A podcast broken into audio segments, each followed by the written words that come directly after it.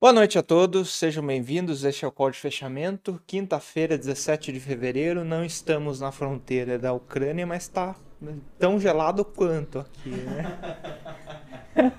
é impressionante o quão gelado é essa uh, sala. Estamos eu, uh, o Theo, que trabalha com gestão aqui com o Pepa. Boa noite, boa noite a todos. E o Nicolas Cineasta. Boa noite, Nicolas. E aí? Ah, o Pepa, ele tá para fazer uma harmonização facial e aí ele precisou ir numa consulta médica hoje.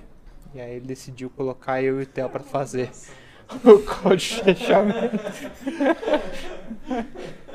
Harmonização facial. Bom, então vamos lá. Ah, eu tô com a tela aqui aberta já. Se quiser compartilhar, Nicolas.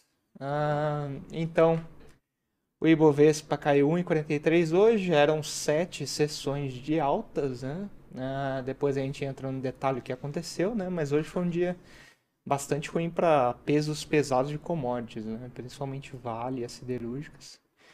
Depois a gente dá um detalhamento setorial, né? Ah, mas foi um, um dia ruim para todo mundo, na verdade, né? Então o S&P ah, indo para fechar com 2,20 de queda. Amanhã é dia de OPEX nos Estados Unidos, né, que é o dia de vencimento de opções. Então ah, o mercado fica mais volátil ainda. Né? Ah, Nasdaq caiu 3%, Dow Jones menos 1,80% e o Russell 2000 com menos 2,42%. Né? O Céu 2000. Eu, sabe que eu detesto esse vocábulo porque me lembra Furacão 2000. pois é. o era boa aquela época. MC Carol. Não, eu, eu realmente eu não sei se era bom porque eu não curti essa época. Ah, era. Nem você curtiu, né? Mas enfim. Ah, o Theo curtiu. Depois ele, ele fala das experiências dele com o Furacão 2000. É, nossa. Maravilhosas exper- experiências. Bom, então vamos lá, né? O VIX, ele subiu quase 4 pontos, né? Fechou a 28,10. É justamente a percepção, né? De volatilidade ah, no mercado, né? Então, como vocês podem ver, é um dia bastante complicado para bolsas. As curvas de DI aqui ah, fecharam em alta, né? Então a gente tem os vértices mais longos, né? Pegando aqui, por exemplo, do 25 em diante, subindo cerca de 10 pontos, né? Enquanto no curto ah, subiu um pouquinho menos, 23, quase estável, né? Basicamente. Ah, hoje teve reunião dos economistas com o BC, né? Eu tava lá. E muita gente reclamando do fiscal, né? O fiscal tá bem desordenado, a call de inflação um pouco mais dividido, né? Algumas pessoas achando que tá mais para 6, outras achando que tá para 5, né? Mas acho que o único call que era realmente mais, vamos dizer assim, consensual é que é uma de atividade fraca, né? Mas ainda assim tem divergência, porque tem gente que acha que é recessão, tem outros que acham que dá para ser algo entre 0 e 0,5%, né? O pessoal do BC foi bem silencioso, né? Os diretores não comentaram nada. Hoje foi, teve leilão do Tesouro também, foi um leilão bem tranquilo, né? Por isso que a parte curta nem reagiu tanto, mas a parte longa reagiu justamente a esse cenário de aversão a risco, né? Ah, hoje, de legislativo, não teve nada muito importante, até porque a votação do, eh, do projeto de combustíveis ficou para a semana que vem, né? Então, vamos dizer assim, o grande evento dessa semana já tinha ficado para trás. E lá fora, aí sim, né? Os juros caíram justamente ah, refletindo esse cenário de aversão a risco. Então, 10 anos caiu 7 pontos, né? A 1,9750, veio abaixo de 2%. Ah, mas foi uma queda né, durante ao longo da toda a curva, né? Mercado de moedas, então, ah, dólar com desenvolvido 0 a 0, né? E o real, depois de cinco sessões de queda, né? ah, subiu 0,74, mas ainda está em 5,17, né? Ainda é uma, uma cotação bastante boa, né? Ah, o que assustou bastante aqui no mercado hoje foi a queda do minério de ferro, né? Então, o minério de ferro caiu 6,80 em Singapura, né? Em Dalian foi um pouquinho menos, em Qingdao foi um negócio mais ou menos parecido. E na negociação estendida já estava pintando mais ou menos uma queda de 4,5 novamente, né? Vamos lembrar o que, que acontece ah, nesse mercado. Hoje a China pediu para os negociadores de minério de ferro soltarem os estoques, né? E se esses negociadores colocarem esses estoques no mercado, vai aumentar a oferta, né? vamos dizer assim, para os consumidores finais. Então, o mercado saiu batendo no minério de ferro, que já estava sofrendo porque ah, o governo chinês também aumentou a margem para operar o futuro de minério de ferro. Né? Então, uma sequência de notícias ruins de China ah, no pipeline. E os outros metálicas, a cobre caiu 0,90, alumínio praticamente no 0 a 0, né? Agora, os metais preciosos foram bem hoje, né? É um sinal bem esperado, né? Esses cenários de aversão a risco, então ouro com 1,50, prato com 1% de alta. No agro, um dia bastante dividido, então a gente tem uh, algodão caindo 2%, café menos 0,80%, uh, açúcar 1,16 de alta, soja 0,23, soja com 0,20 e trigo com 2,23 e para finalizar petróleo subindo 1%. Né? A Brent a 92,33 e o WTI a 91,55. Então vamos dar uma adentrada, né? Uh, hoje a agenda foi bastante vazia, né? Acho que assim, se fosse destacar alguma coisa, seria esses dados de mercado imobiliário e os pedidos de seguro-desemprego, né? O pedido de seguro-desemprego saiu de 225 para 248, nada muito significativo. E a parte de mercado imobiliário também vem um pouquinho abaixo, né? Ah, então as novas construções caíram 4%, o mercado estava esperando menos 0,4%. Mas hoje foi um dia dominado por este assunto aqui, né? A gente já fez o código de abertura, a gente já tinha notícias, né, de, é, da, da Ucrânia. E hoje o que pegou foi uh, essa região de Luhansk e Donetsk, né, onde fica o, o famoso Shakhtar, né, que é o time de futebol. Ah, são duas repúblicas, vamos dizer assim, autônomas, né? Depois da guerra civil na, na Ucrânia em 2015, o governo deu uma autonomia para essas duas regiões e elas estão repletas de separatistas russos, né? Ah, tanto que está tendo um processo legislativo na Câmara Russa para ah, tentar anexar né, essas duas regiões. Além da Crimeia, que formalmente não é reconhecida como território russo, mas já está cheio de russo, né? E hoje estourou uh, uns morteiros e bombas né, nessa região de Luhansk, que ninguém sabe exatamente quem atacou quem. E na dúvida o mercado vende primeiro e pergunta depois. Né? Depois, ao longo do dia, teve declarações tanto do Biden quanto do Anthony Blinken, que é o secretário de Estado, uh, falando, reforçando de novo né? a história de que a Rússia está planejando invadir a Ucrânia. Realmente já virou uma novela mexicana isso aqui, né? Mas acho que também o fato de amanhã ser o é, aumenta um pouco a, magnitude do movimento. Né? Então, o fato de ser vencimento de opções amanhã faz com que esses movimentos né, uh, sejam amplificados. Então, um dia que já era negativo ficou ainda mais negativo por esse movimento. Né? Então, agora vindo para o Ibovespa, né? o que, que subiu hoje de destaque? Então, o TOTO subiu 6%. Uh, essa aqui eu esqueci qual que é. Você lembra? Qual NBR3. É? NBR3? É. Energisa, não é? Acho, Acho que é Energisa. Uh, subiu 3,93, Marfrig 3,90, Sabesp com 2,25 e Açaí com 2,07. Né? Então, setores um pouco mais cíclicos né? de tech. E na ponta contrária, quem sofreu foram setores mais ligados à minério de ferro. Né? Então, CSN com menos 5,70, Gerdau, né? tanto GGBE contra o Goal com 5% de queda, Zetec menos 4,25% e os Minas menos 4%. Né? Então, olhando setorialmente, né, o que aconteceu?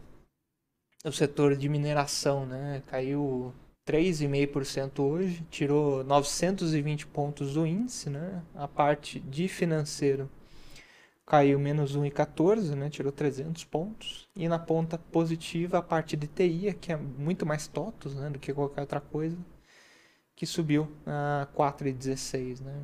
Então, um dia bastante negativo, com raras exceções, como o setor de tecnologia. Né? Bom, a carteira hoje foi mal, né? principalmente porque ela está pesada em minério de ferro. Então, a gente tem Gerdau e Vale, as duas foram bem mal hoje, né? Então Vale caiu 4,30 e Gerdau 5,32. Então a carteira caiu 1,84 contra menos 1,43 do Ibov, deu um alfa de menos 0,40. No mês a carteira está com menos 0,20 contra 1,23 do Ibov. E no ano a, o Ibov está com 8,30 contra 2,20 da carteira. Né? Então, no ranking da Exame, a gente está em quarto no mês, né? praticamente no 0 a 0 com menos 004. Tem três casas no positivo, Santander, BTG e Genial. E no ano, estamos em uh, oitavo. Né? Para amanhã, um dia bastante tranquilo, né? Uh, de, tem dados de zona do euro, mas bem uh, secundário, né? Acho que o que tem de mais relevante é a venda de casos usados nos Estados Unidos, sai meio-dia. E tem alguns membros do Fed discursando a partir de meio-dia e 45. Uh, o Waller geralmente costuma fazer preço, né? Ele tá super hawkish ultimamente.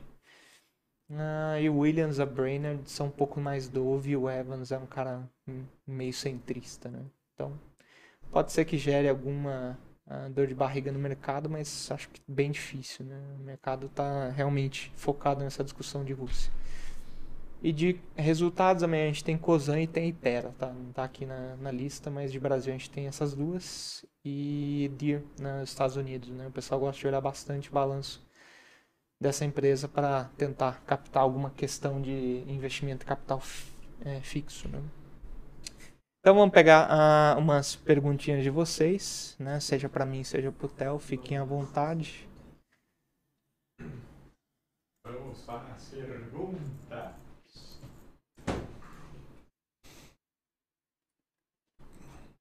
Hum... Bom, Claudinho Araújo, né? você poderia falar um pouco do VIX, porque ele é um índice do medo? É, na verdade, assim, né? Ficou popularizado como índice do medo, mas assim, não tem nada a ver com isso, né? Na verdade, o que, que ele é o VIX? Ele é uma média das volatilidades implícitas nas opções de S&P 500 negociadas em Nova York, né? Meu Deus, o que é isso, né? Eu já ia comentar para você falar bem. Dá uma explicada do que, que é a volatilidade implícita, porque senão perdeu o pessoal. Então, assim, né? Primeiramente, o que é a opção? A opção é basicamente um, deriva um derivativo que você tem um prazo, um preço, né? Que a gente chama de strike, que é basicamente o preço a partir do qual você exerce né, o direito de compra ou de venda. E além do prazo e do strike, né, que é o, justamente esse preço né, negociado, uh, existe a questão da volatilidade implícita. Né? E o que é a volatilidade implícita? Vamos dizer assim, né? Quanto mais volátil tiver o mercado, mais chance você tem de ter movimentos extremos, né? Porque volatilidade no fim do dia é amplitude de movimento, né? Então, por exemplo, se eu estou comprando uma opção com uma chance de ganhar 20% na, na ação da Petro, vamos dizer assim, né? Quanto mais volátil tiver a ação da Petro, mais vão me cobrar para vender essa opção. Por quê? Porque se a volatilidade está muito alta, maiores as chances de ter uh, eventos dessa magnitude. Né? Se você for parar para pensar, 20% é um baita movimento. Né? Então, uh, por isso que a gente fala de é, volatilidade implícita. Né? Então, assim, né? qual é a ideia do VIX? Ele é um parâmetro que mede qual é a amplitude de movimento que o mercado está esperando uh, para a Bolsa Americana no prazo de um ano. Né? Então, por exemplo, quando o VIX está em 28, significa que para o prazo de um ano, a volatilidade média que os investidores esperam é de 28%, né? seja para cima ou para baixo. Então, o recado é, pode subir 28% ou pode cair 28%. Né? Então, assim, é, eu entendo que essa nomenclatura de índice do medo, ela é simplificadora no sentido de que, vamos dizer assim, né, a, a ideia por trás é que quanto mais medo os investidores têm, é, mais volatilidade eles vão esperar no mercado, né? Por isso que quando o VIX sobe, as pessoas falam, oh, aumentou o índice do medo do mercado. Né? Então, é, vamos dizer assim, dentro do vocabulário, a equivalência seria entre medo e volatilidade esperada pelos investidores. Theo, quer fazer algum complemento? Não, eu achei que está muito bem explicado. É...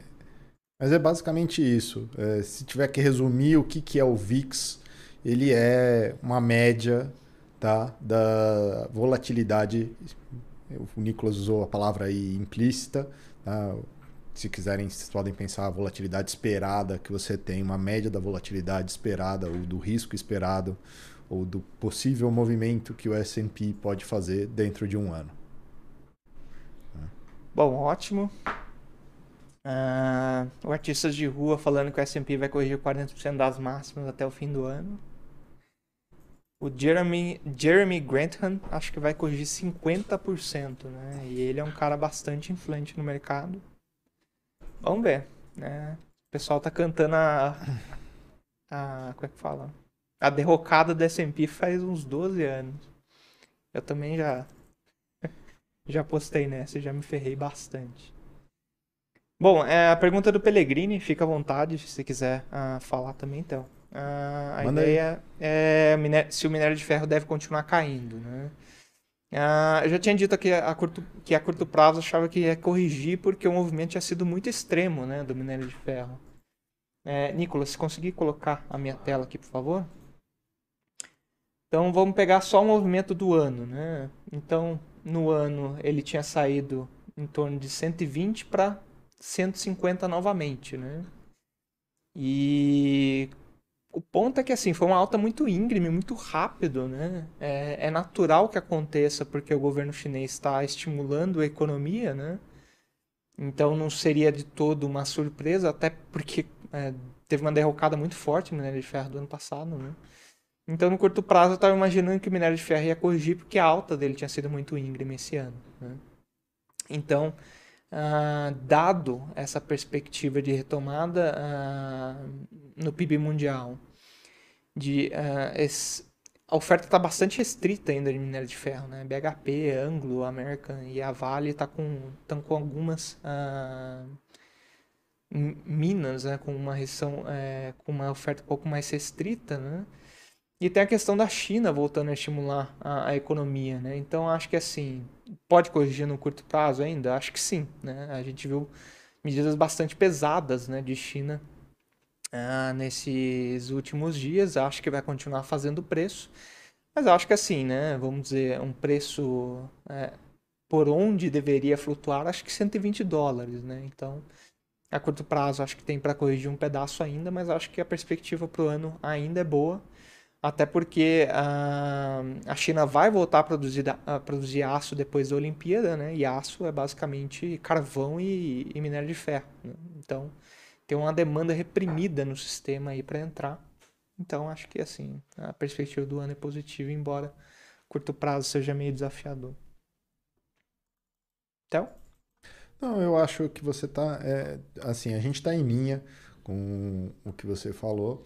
Eu acho que é e primeiro vamos separar um pouco o por que, que ele está caindo e separar um pouco de cenário futuro.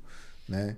É, por, por que, que o minério de ferro está caindo? Em, a princípio, é uma ação, vou dizer, da China, que ela está fazendo aí, que ela fez com os produtores, é, para que você para eles reduzirem os estoques que eles têm.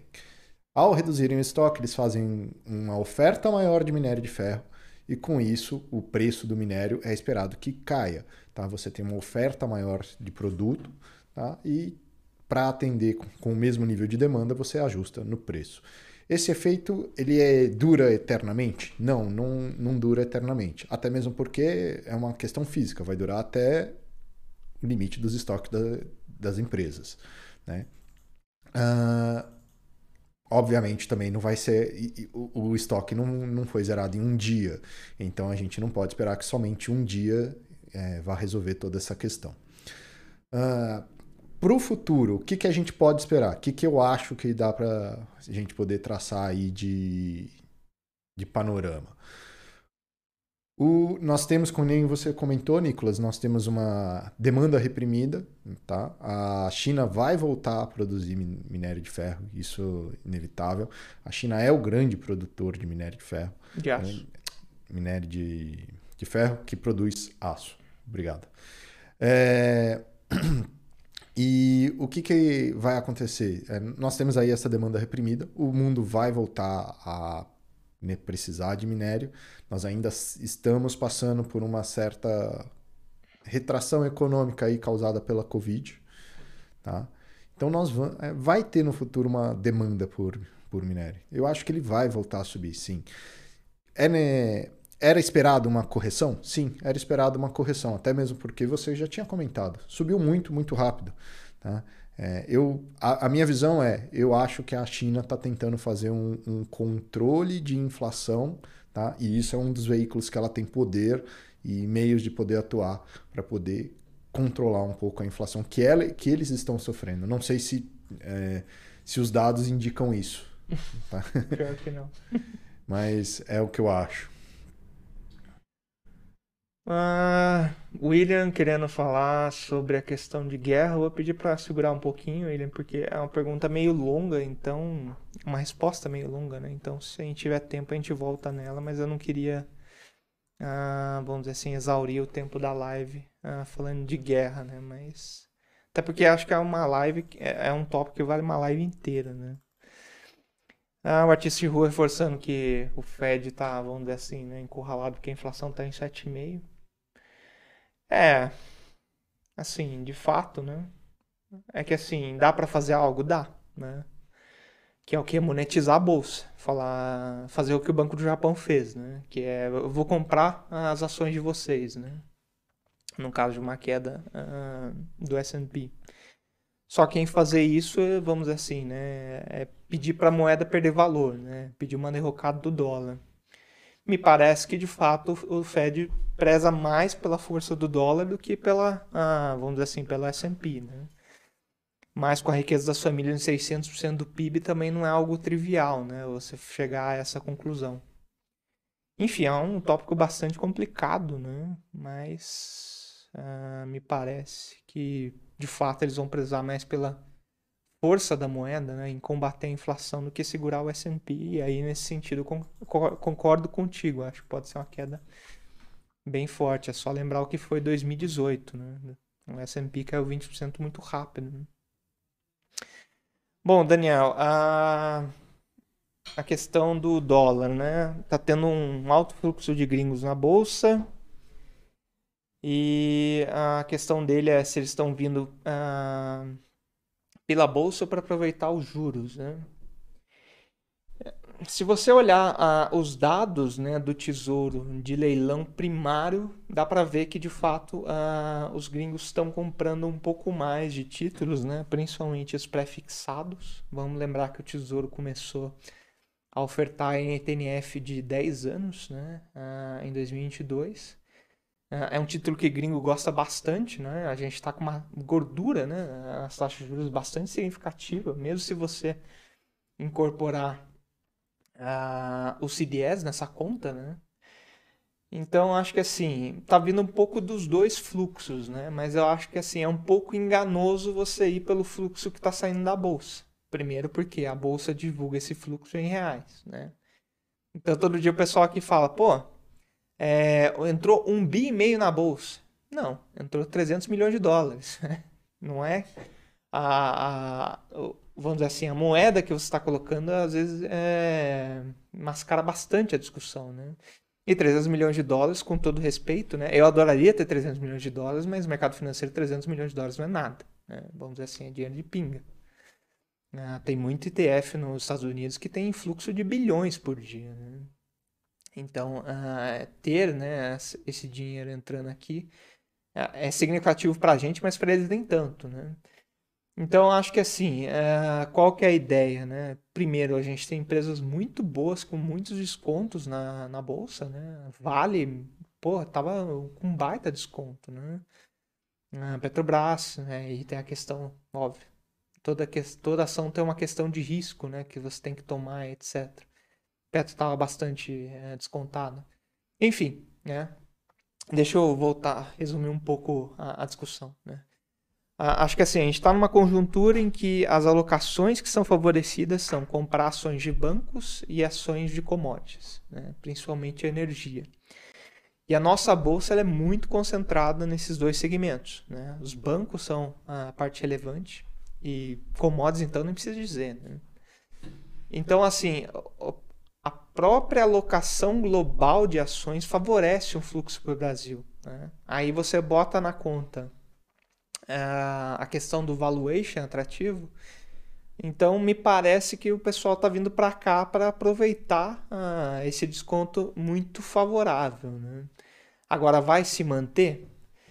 Acho que assim, vai depender muito, muito, muito, muito, muito é, de o quanto o Fed vai ser agressivo, né? Porque historicamente, quando o Fed é, agressivo, é, fica muito agressivo no processo é, de retirada de estímulos, o dólar aprecia e tudo que é ativo de risco capota. Né?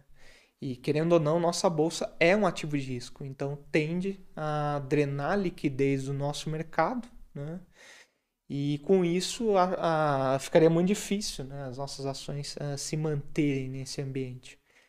Mas assim, excetuando esse processo né, de Fed muito agressivo, acho que assim, está bem postada a nossa bolsa. Acho que vai para 130 mil. Acho que aí é outra discussão. Acho que precisaria é da contribuição da parte cíclica da bolsa, né? E aí a parte cíclica da bolsa vai depender primeiro da perspectiva de crescimento do PIB do Brasil e da taxa Selic, né? E aí a gente pode ver um movimento mais otimista no segundo semestre.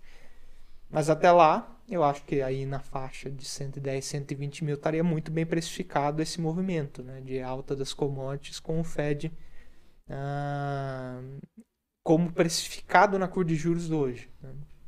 Agora, Uh, isso é algo que vai caminhando ao longo do tempo, né? Tem, tem vários fatores de risco para botar na conta. Theo? Eu acho que, uh, de uma maneira geral, uh, a bolsa deve chegar, ou melhor, a bolsa deve ficar em torno de uns 115, eu não, nem sei se chega a 120 mil pontos. É, temos que lembrar que é, acho que dia 3 de janeiro, ela estava 110, é, 100 mil pontos, pessoal. Tipo, a gente teve uma alta aí de 15% em um mês e pouco. Ou seja, é, foi uma subida muito brusca. Tá? É, pensar que isso vai durar, é, vai continuar nesse ritmo de, de crescimento, não vai. Né? E vai ter um impacto aí do, do. Como é que fala? Do Fed e ver como que ele vai se sustentar aí para poder combater a inflação americana. Logicamente, tipo, se o Fed chegar com eu vou falar aqui com um aumento de 1%, que é uma coisa altíssima, isso obviamente vai drenar recurso do Brasil. O pessoal vai falar: nossa, é, é mais interessante para mim aplicar é, em juros americanos. E isso vai acabar tirando recursos do Brasil, seja da bolsa, seja de títulos públicos. O Everton falou que a Nova Futura tá com, tá com várias estrelas que agora contrataram o Lex Luthor.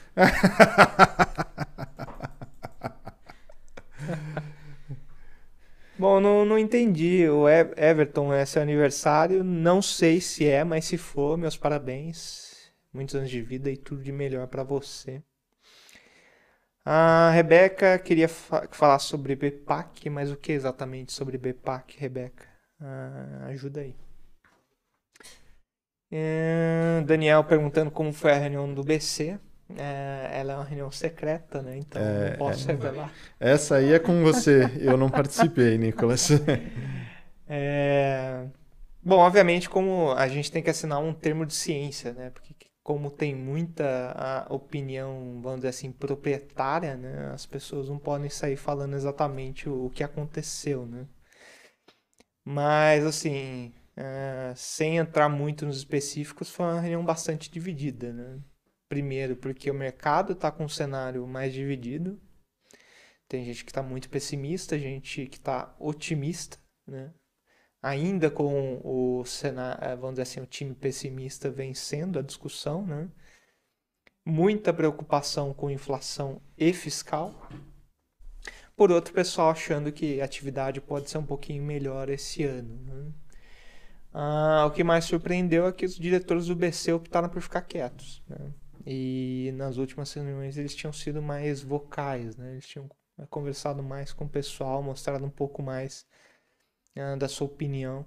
E dessa vez optaram ficar calados. Né? Até porque estão faltando dois diretores né, que não foram aprovados pelo Senado ainda. Ah, pergunta do Diego. Bom, tudo bem comigo? Espero que esteja bem com você. Se o dinheiro que circula vem dos bancos e sempre incide juros, seria correto afirmar que não há dinheiro suficiente para pagar a dívida pública? Ela é impagável? Bom, ah, primeiro ponto, né? De uma perspectiva teórica, inflação é uma forma é, de insolvência, né? Porque o que, você está fazendo? Você está dissolvendo ah, o patrimônio das pessoas de uma forma velada, né? Ou seja, ao invés de eu falar não vou pagar seu título da dívida, é, você vai ter um desconto de 80%, eu faço a inflação e corroendo né, o, o valor né, do seu patrimônio é, em títulos da dívida. Então, assim, é, dessa perspectiva, a, a, inflação é uma saída né, para saldar a dívida pública. Quando que a gente fala que é impagável? Quando você está financiando sua dívida pública com moeda estrangeira. Porque aí não dá para você inflacionar, né? O Brasil não vai emitir dólar para saldar a dívida externa. Hoje, se a gente pensar a, a dívida pública brasileira, se não me engano, 92% está em reais. Né? Então, ela é impagável? Não. Nada impede de que o, o Banco Central monetize a nossa dívida pública. Né? Então, o Tesouro vai lá, emite para os bancos, os bancos tomam a taxa de juros e a todo dia o Banco Central vai e recompra esses títulos, né, no que a gente chama de overnight. Ah, inclusive aconteceu muito isso em 2015 2016, porque o juro da dívida pública explodiu, a gente estava num déficit primário ferrado, né? e aí ah, o Banco Central ficava monetizando a dívida, ah, uma parte relevante da dívida, desculpa, todo dia. Então, assim, dentro dessa perspectiva, a dívida é pagável. Só que qual é a contrapartida disso? A inflação vai explodir. Né? Porque em monetizar a dívida, o que, que o Banco Central vai sinalizar? É, eu não vou controlar a inflação. A minha prioridade se tornou controlar a dívida pública e não combater a inflação. E a partir desse momento você entra, é, vamos dizer assim, num cenário inflacionário que ele, ele é aceleracionista. Né? Uh, esse foi um dos grandes pecados que a gente teve na década de 80 e quase todo episódio de hiperinflação na história teve.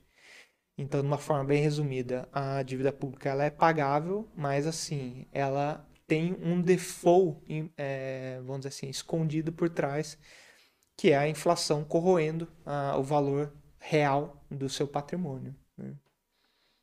Então? Isso. Uh, só queria acrescentar é, o seguinte, no comentário, acho que é Diego, que, que Isso. Diego, que comentou que o dinheiro vem dos bancos. Na realidade, o dinheiro não vem dos bancos, ele é distribuído pelos bancos. Os bancos têm uma parcela aí de distribuição e até atuam com um, o que a gente chama na economia de multiplicador monetário, tá? Mas no fim do dia, quem decide emitir mais títulos ou não é o Banco Central. Né? Aliás, não é nem o Banco Central. O Banco Central simplesmente é, emite a moeda ou não. Tá? Mas não são os bancos. Não é, por exemplo, o Itaú ou o Bradesco que vai efetivamente te fornecer o dinheiro. Esse dinheiro não vem dos bancos, principalmente não vem dos bancos privados. É, na verdade, assim, né? Só para adicionar, né, o ponto que o Theo fez, é toda moeda surge do Banco Central, né? Uh, se você for olhar qualquer manual de contabilidade pública, o menor agregado monetário é o que a gente chama de é M0, né? Que é a base monetária. E a base monetária ela provém do Banco Central. Né? Isso. Quando o Banco Central é, espalha essa moeda para a economia, o que, que as famílias fazem? Uma parte da moeda elas não utilizam e depositam nos bancos. E o que, que os bancos fazem com esse dinheiro? Utilizam para fazer empréstimo. Só que com esse recurso que você deposita no banco, ele não faz um empréstimo, faz uns três ou quatro, né? Porque o próprio cara que tomou empréstimo vai pagar ah, o seu cliente, o cliente vai depositar no banco, o banco vai pegar aquele recurso, etc, etc, etc. Então, é, esse mecanismo né, de reciclagem dos depósitos à vista é o que a gente chama de multiplicador bancário. Porque, na verdade, os bancos, o, o grande, dizer, a grande tecnologia dos bancos comerciais é pegar os depósitos à vista que nós depositamos nos bancos e transformar isso uma quantidade de empréstimos muito maior, muito maior né? E aí depende de vários fatores, né? Então, no fundo, ah, quem emite a moeda é o Banco Central, mas vamos dizer assim, quem amplifica o movimento ah, são os bancos comerciais através do que a gente chama de sistema fracionário.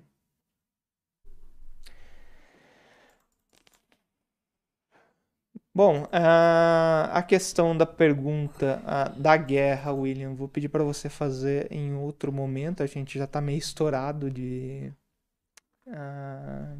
de horário, peço desculpas. E a Rebeca ficou com a pergunta de BPAC. Uh, bom, amanhã o Jaconelli vai estar aqui no call de fechamento junto com o Theo novamente. O Jaconelli é o nosso analista de ações, então é, é, recomendo que você faça essa pergunta a ele, até porque ele vai ter bem mais condição de responder.